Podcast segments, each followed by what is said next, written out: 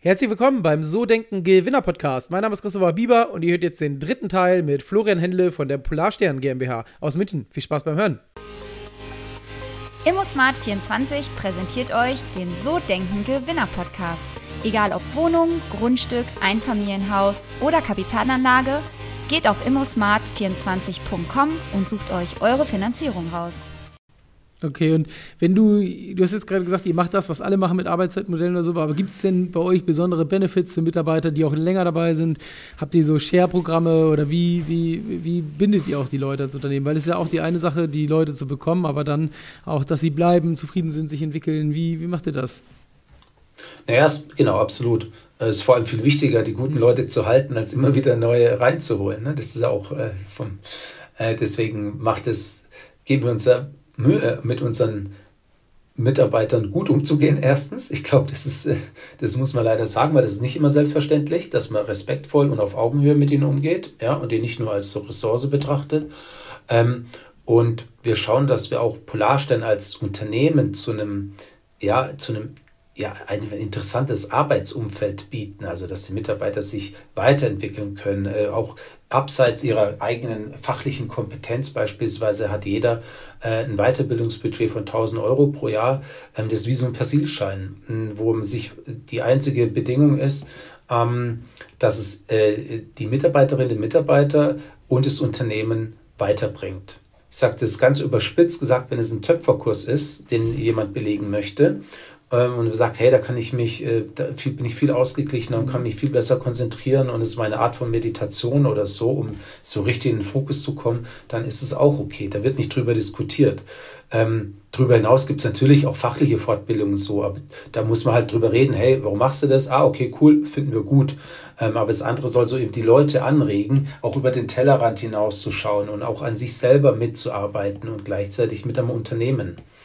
Ähm, und dadurch, dass wir auch noch ein kleineres Unternehmen sind mit ja, 55 Leuten oder was wir haben, ähm, hast du auch noch die Möglichkeit bei uns uns auch gewollt mitzugestalten. Also auch das Unternehmen oder dein Arbeitsumfeld, wenn dir das jetzt meinetwegen zu fade wird und du hast es alles so easy, easy peasy im Griff, ja, ja dann kann, hast du super gerne gesehen, äh, auch dich weiterzuentwickeln oder auch dein Geschäftsfeld oder die Arbeit weiterzuentwickeln. Mhm. Und wenn ich jetzt ähm, mal so bei euch durchs Büro laufen würde und würde sagen, hey, der Florian, was ist das für ein Typ? Was meinst du, was die Mitarbeiter über dich sagen würden? ähm, ich glaube, die würden auf jeden Fall sagen, dass ich ein sehr, äh, ein sehr energetischer, ein, äh, dass ich positive Energie ausstrahle, ja, dass ich ein, ein äh, sehr ein kommunikativer und, äh, vor, und sehr viel Energie ausstrahlender Florian bin. Und ich, und ja, wahrscheinlich auch, ich hoffe auch, dass sie auch äh, sagen würden, ja, dass ich recht visionär bin und äh, die Leute da auch ganz gut abholen kann. Das ist ähm, meine Hoffnung. Wenn du also das Thema Mitarbeiter ist ja, glaube ich, auch eins, wo die meisten Unternehmen wahnsinnig viel Budget reinstecken, viel Geld ausgeben vom Umsatz.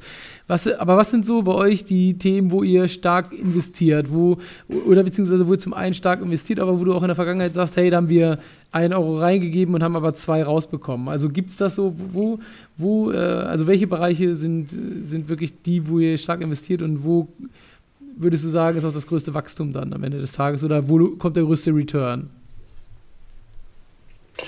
Also unsere Geschäfts-, also das sind mehrere Fragen, die ich und die ich differenziert beantworten muss. So, die eine ist, wo stecken wir am meisten Kohle rein, die auch wieder zurückkommt, äh, ist ganz klar in Anlagen. Also wir investieren in erneuerbare Anlagen, die PV-Anlagen, äh, Blockheizkraftwerke, Wärmepumpen, äh, Elektrolyseure. Du hast noch die Frage, wie viel Kohle da zurückkommt. Aber ähm, dort investieren wir Millionen und äh, da kommt auch Geld zurück. Ja, und auch langfristig Geld und langfristig planbar Geld zurück.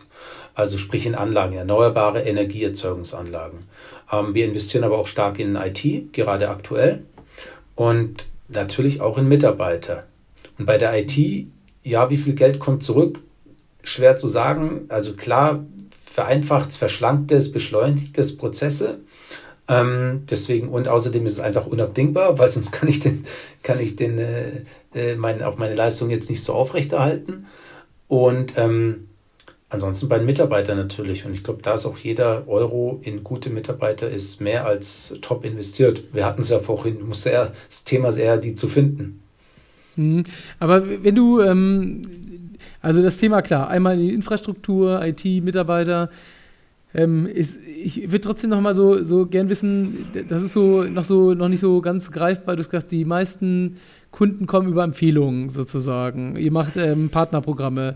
Wie, wie sieht sowas aus? Weil ähm, wenn ihr, also das, ich bin privat, glaube ich, schon ein paar Mal beim Energieanbieter gewechselt. Das war aber alles über die Vergleichsplattform, weil man da am schnellsten irgendwie was findet.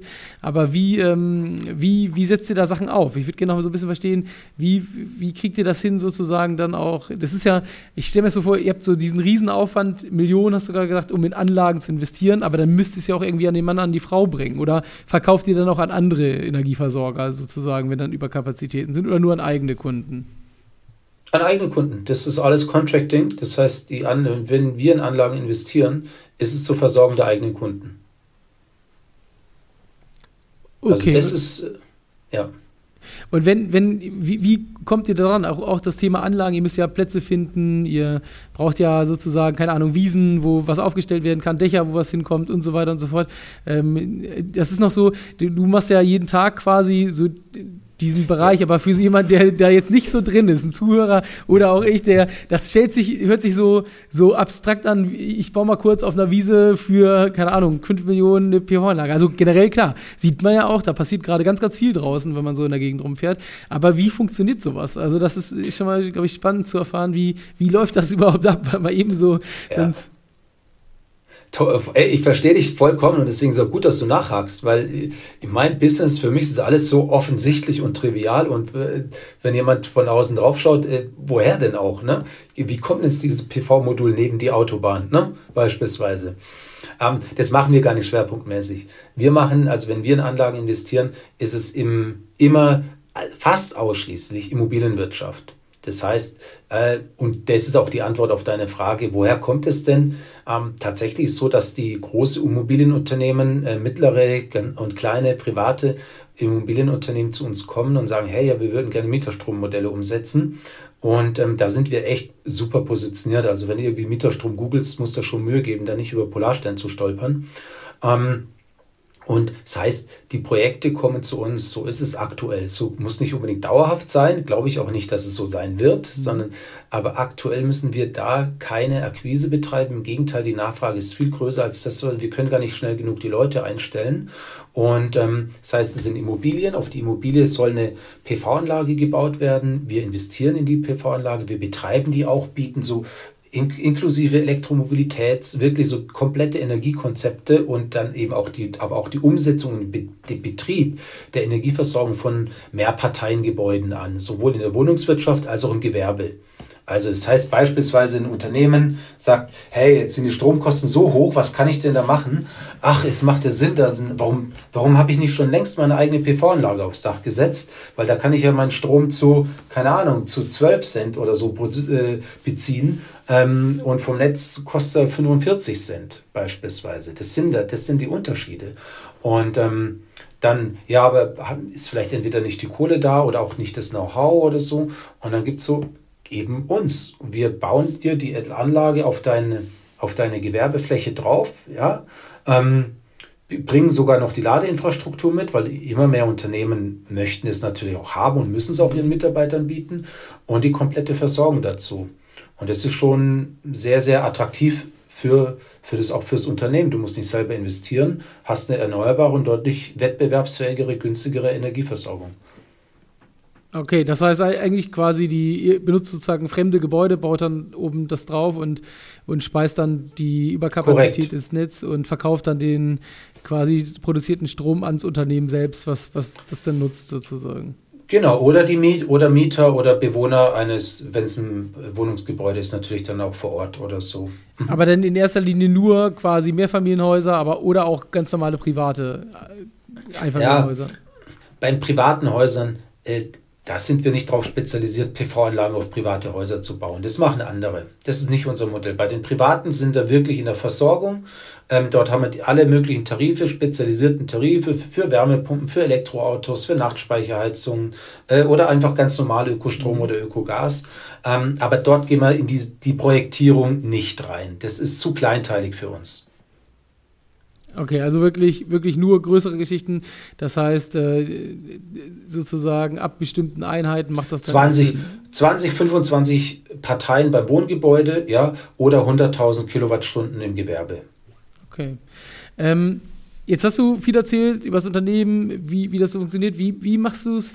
Ich würde nochmal gerne verstehen, wie ähm, machst du das, dass du Mitarbeiter auch ähm, motivierst, mit zum Beispiel mit den Unternehmenszielen mitzugehen, die, die mit dazu bekommst, dass sie euren Weg verfolgen? Es ist so, also wie, wie quasi motiviert ihr die, die ähm, Mitarbeiter auch dann so das Ganze mitzugehen? Habt ihr denn bestimmte Umsatzziele? Beteiligt ihr? Ähm, Gibt es Strom umsonst für die Mitarbeiter zu Hause? Wie, wie macht ihr das?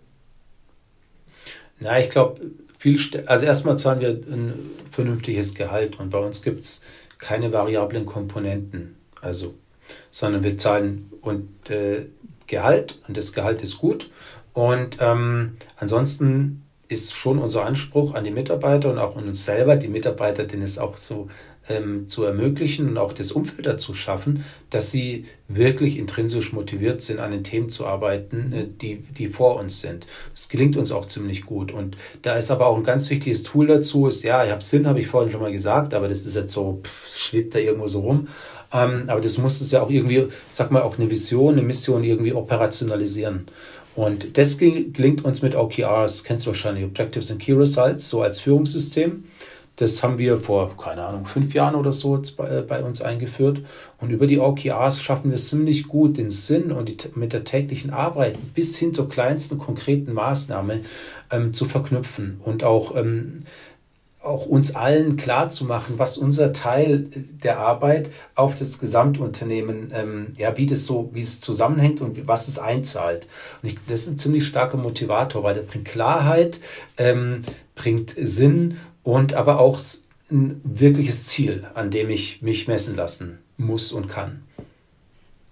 Hm, okay, also wirklich ähm, zu gucken, dass jeder seine individuellen Ziele hat. Aber äh, tatsächlich, ich finde das immer so, also das heißt, gibt es denn eine Vision sozusagen, also fürs Unternehmen, wo ihr sagt, hey, da wollen wir in zehn Jahren stehen mit Polarstern, das, wo die Mitarbeiter darauf hinarbeiten?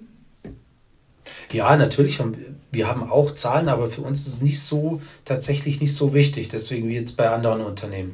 Wir haben auch äh, Zahlen rausgegeben, wir wollen unbedingt jetzt in, was ist in äh, drei Jahren äh, sechsstellige Kundenzahlen haben. Ja, beispielsweise sowas. Oder wir wollen äh, 10.000 äh, 10.000 äh, Anlagen gebaut haben in, in Kambodscha. Und also solche Sachen haben, da haben wir schon klassische KPIs, an denen es mhm. festmachst und Impact oder wir wollen äh, äh, über 1000 Meter Strommodelle umgesetzt haben. Ähm, das, hab, die, das haben wir als, äh, haben wir als Zahlen, ist glaube ich auch wichtig, aber für mich, ich würde jetzt nicht, ja, zusammenbrechen, wenn es ein Jahr länger dauert oder so.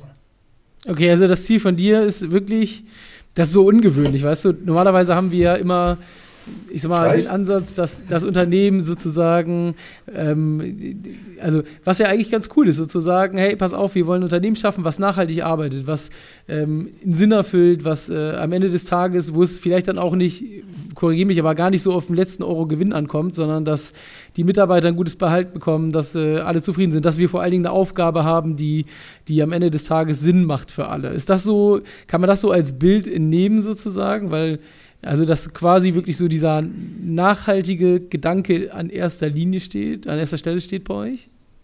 Ja, aber nachhaltig in jeder Dimension. Wirtschaftlich, genau. ökologisch und sozial. Also nicht nur, ne, also nicht so in zu Schubladen denken, so äh, entweder oder, sondern sind sowohl als auch. Ich muss auch wirtschaftlich nachhaltig sein. Und ich kann mir dieses, ich kann mir auch die andere Art des Wirtschaftens, die wir, wir haben, ja, es, es sind, eigentlich sind es ja Postwachstumsökonomie-Gedanken, mhm. ähm, die dahinter stecken, die kann ich mir nur leisten, wenn ich einen echten, exzellenten Job mache. Also wir müssen Dinge, Prozesse äh, besser machen, wir müssen schärfer denken als andere, um wettbewerbsfähig zu sein. Wenn ich nicht nur, wenn ich nicht nur auf die äh, finanzielle Rendite achte, sondern die ökonomische und ökologische genauso. Und ich glaube, die, die Kombination, die ist das, was uns ausmacht. Also wirklich Nachhaltigkeit in jeder Dimension. Mit, aber auch mit einem richtigen äh, auch mit dem Leistungsanspruch. Genau, ja? und das, das ja auch in der Branche, die eigentlich sehr hart umkämpft ist. Wie, ich, das, ich muss das nochmal, das macht jetzt auf jeden Fall so ein Bild. Ich würde nochmal gerne verstehen, wieso bist du diesen Weg gegangen? Also warum bist du, was hat dich so geprägt, dass du sagst, hey, das ist, also man, wenn man jetzt so das alles hört und die Bausteine zusammensetzt, macht das total Sinn. Aber wie kamst du darauf, so diesen Ansatz zu haben? Weil das ist ja, die meisten Gründer, viele, die haben natürlich entweder so die Vision, das Unternehmen groß zu machen oder ein Exit oder ein Unicorn und dann raus und ähm, ja, hört sich mal so blöd an, aber dann, da geht es mehr so um die Unternehmung an sich, aber nicht so um den Sinn dahinter, jetzt die Welt besser zu machen. Das haben wir, habe ich eher seltener, seltener im Fokus sozusagen. Wenn es dann passiert, ist es schön, aber nicht unbedingt das Primärziel sozusagen. Ähm, wie kommt das bei dir, dass du da so starken Wert drauf legst? Ich finde es eigentlich, ich führe diese Gespräche oft, ne? Und da höre ich auch, die, auch von, der, von der Art der Frage so oder Fragerichtung ist ja auch oft. Und wirst du, hey, warum macht ihr das so sich? Hey, eigentlich müsst es doch umdrehen. Es ist doch eigentlich schizophren, ähm, wie wir, auch wie ich konditioniert wurde. Ich habe in Cambridge studiert und so. Ich habe wirklich, also das klassische BWL-Brett durchgezogen. Ähm, eigentlich ist doch schizophren, dass wir alles nur in einer einseitigen äh, Dimension, nämlich der finanziellen Rendite ausrichten und alles andere ähm, da so ausblenden, was auf dem Weg vielleicht da äh, runterfällt, nur um noch eine Null mehr hinterm EBIT zu haben. Äh, das habe ich nie verstanden. Ich habe es wirklich nicht verstanden. Deswegen kann ich dir die Frage auch nur äh, gar nicht richtig beantworten. Ich, eigentlich müssten sich doch andere erklären, warum die so handeln und nicht, weil, weil alles, was wir machen, ist doch nichts anderes als gesunder Menschenverstand. Das ist doch nicht mal Rocket Science. Das ist doch, das ist doch ganz normales Denken. So wie ich mich zu Hause auch verhalten würde, so verhalte ich mich auch in meinem Laden. Ich bin doch nicht ein unterschiedlicher Mensch deswegen. Ähm, deswegen, für mich ist es total normal. Mit dem anderen habe ich immer gefremdelt. Okay, das ist, das ist schon cool. Ich finde das eine mega, mega Geschichte, aber es ist sehr ungewöhnlich auf jeden Fall. Also, ähm, ja, schade, schade, schade. Ja, aber eigentlich hast du recht, wenn man das so, ich finde das ja einen guten, sehr guten Ansatz, wenn man sagt, hey, ich mache das halt natürlich auch, um meinen Lebensunterhalt zu bezahlen, meine Wohnung, Essen, Trinken, Kleidung, aber in erster Linie auch, um irgendwie einen größeren Sinn zu stiften, sozusagen. Das ist ja das, was du. Das ist doch am Ende des Tages das, was einen bereichert und was dann mal doch richtig Bock macht. Und wenn man, also auch, weißt du, wenn die Leute sagen, hey, jetzt wenn ich mit 50, dann ich möchte mal mit 40 ausgesorgt haben oder so. Und dann fragt er, ja, was machst du denn dann? Ja, oh, dann kann ich die ganze Zeit angeln, dann kann ich, ja auch gleich hinhocken. Ne? Äh, das ist doch, du brauchst doch mehr Inhalt. Das kann es doch nicht sein. Aber Quay ist ein anderes, wahrscheinlich für einen zweiten Podcast. Ja. Florian, ähm, ich würde dich gerne noch, noch eine Sache fragen. Ähm, wenn du jetzt so ähm, jemanden vor dir sitzen hast, der vielleicht darüber nachdenkt, sich auch selbstständig zu machen. Was würdest du dem mitgeben nach den zehn Jahren äh, Polarstern? Was würdest du so sagen? Was wären so deine Empfehlungen für die oder denjenigen? Ich würde auf jeden Fall sagen, mach's, ja. Wenn du weißt, auf was du dich einlässt, es ist nicht nur dieses schön Wettersegeln, ne, sondern insbesondere am Anfang ist der Weg steinig. Ähm, und dann würde ich sagen, aber wenn du es machst, bleib dran, überleg dir gut, was du machen möchtest, warum. Erwarte keine Geschenke, ja. Du musst dir alles hart erarbeiten, auch wenn du eine ganz tolle Idee hast, von der du überzeugt bist. Woher sollen es die Leute wissen? Selbst wenn sie es kaufen wollten, sie müssen es dann auch Produkt kennen. Ja? Heißt, gut durchdenken, ganz schnell rausgehen, ganz schnell auch in den Vertrieb gehen. Ähm, das ist das, ist das A und O, nicht alles im, im stillen Kämmerlein äh, fertig zu entwickeln. Und, ähm, und bleib dir treu. Okay, ja, sehr cool. Ich würde sagen, ähm, ich werde das weiter beobachten. Ich finde das auf jeden Fall eine sehr, sehr spannende Geschichte. Schade, dass wir erst zum Schluss eigentlich so darauf gekommen sind. Ähm, aber das ist, ist ein, ein schönes Bild eigentlich. Ähm, und äh, ich bin gespannt, wo die Reise hingeht. Ich glaube, was ihr da macht, ist sehr sinnvoll, ähm, ist vor allen Dingen notwendig und äh, auch genau der richtige Weg in der heutigen Zeit. Und ähm, glaube, da habt ihr eine ganz gute Zukunft vor euch, gerade in der jetzigen Phase, die es gerade so gibt. Also vielen Dank für deine Zeit und für das Interview. Danke dir. In dem Sinne, bis dann. Ciao, ciao. Ciao. Das war's. Das war der letzte und der dritte Teil mit Florian. Ich hoffe, dir hat's Spaß gemacht und du konntest ein bisschen was mitnehmen und freue mich, wenn du nächste Woche zum nächsten Interview wieder mit dabei bist. Ciao, ciao.